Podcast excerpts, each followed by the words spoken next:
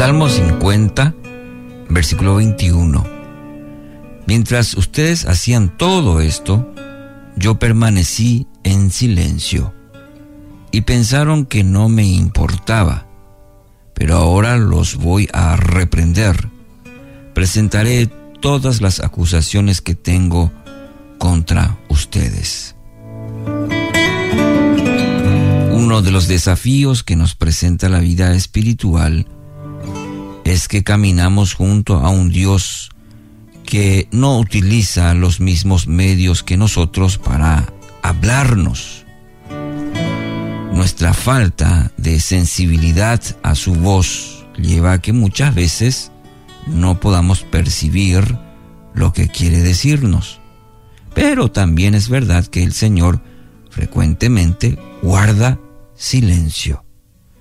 De hecho, los grandes héroes de la fe fueron forjados al enfrentarse al desafío de caminar con un Dios de silencios.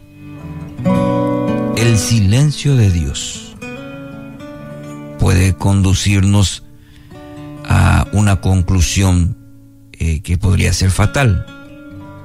Creer que Él permanece indiferente frente a la forma en que nos movemos en la vida, en que eh, vamos transitando la vida. Y este error es especialmente dañino cuando nuestra vida transita por el camino del pecado. ¿En qué sentido?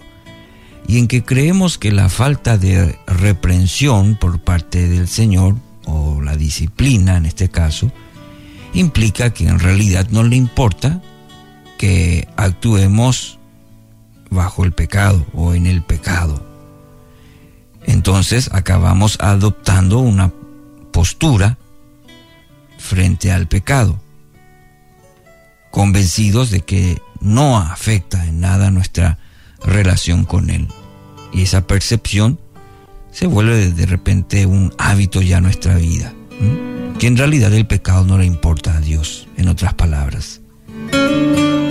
Esta es la clase de actitud que denuncia el salmista en el pasaje de hoy. Rechazan mi disciplina y tratan mis palabras como basura. Cuando ven ladrones les dan su aprobación y se pasan el tiempo con adúlteros. Tienen la boca llena de maldad y la lengua repleta de mentiras se la pasan calumniando a su hermano, a su propio hermano de sangre. Esto está en los versículos 17 al 20 del mismo capítulo 50. El silencio de Dios no significa de ninguna manera aprobación.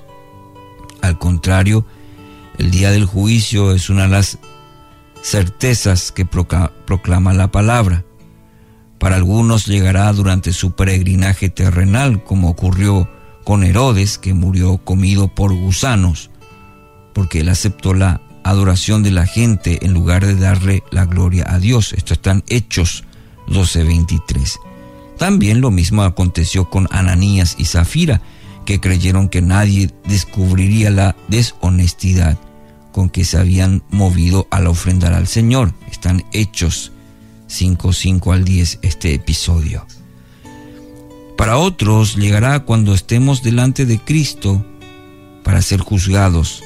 Cada uno de nosotros va a recibir lo que merezca por lo bueno o lo malo que haya hecho mientras estaba en este cuerpo terrenal. 2 Corintios 5:10 afirma esto. De este proceso nadie se salva.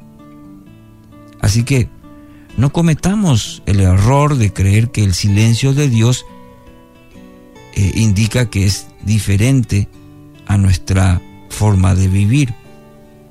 A veces esa frase, el que calla otorga, ¿verdad? Y a veces queremos aplicarlo eso al contexto de Dios. Ah, Dios no contesta, entonces métele nomás, dale nomás. No, no, no. Cuidado con ese error. Dios no es indiferente a nuestra forma de vivir. Más bien, tengamos por regla de vida la exhortación de Santiago. En todo lo que digan y en todo lo que hagan, recuerden que serán juzgados por la ley que los hace libres. Santiago 2.12. Nuestro deseo más profundo, querido oyente, debe ser la de agradar al Señor en todo, sea palabra o hecho.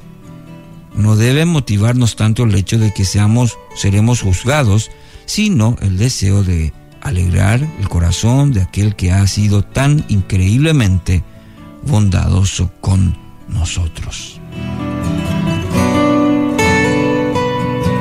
Entonces, los momentos que, de, que mayor disciplina requiere son aquellos en que nadie nos ve. Es allí donde nos sentimos tentados a bajar la guardia y hacer aquello que no haríamos nunca si otros estuvieran con nosotros. Entonces vivamos en privado con la misma moderación que vivimos en público. Que así sea, en el nombre de Jesús.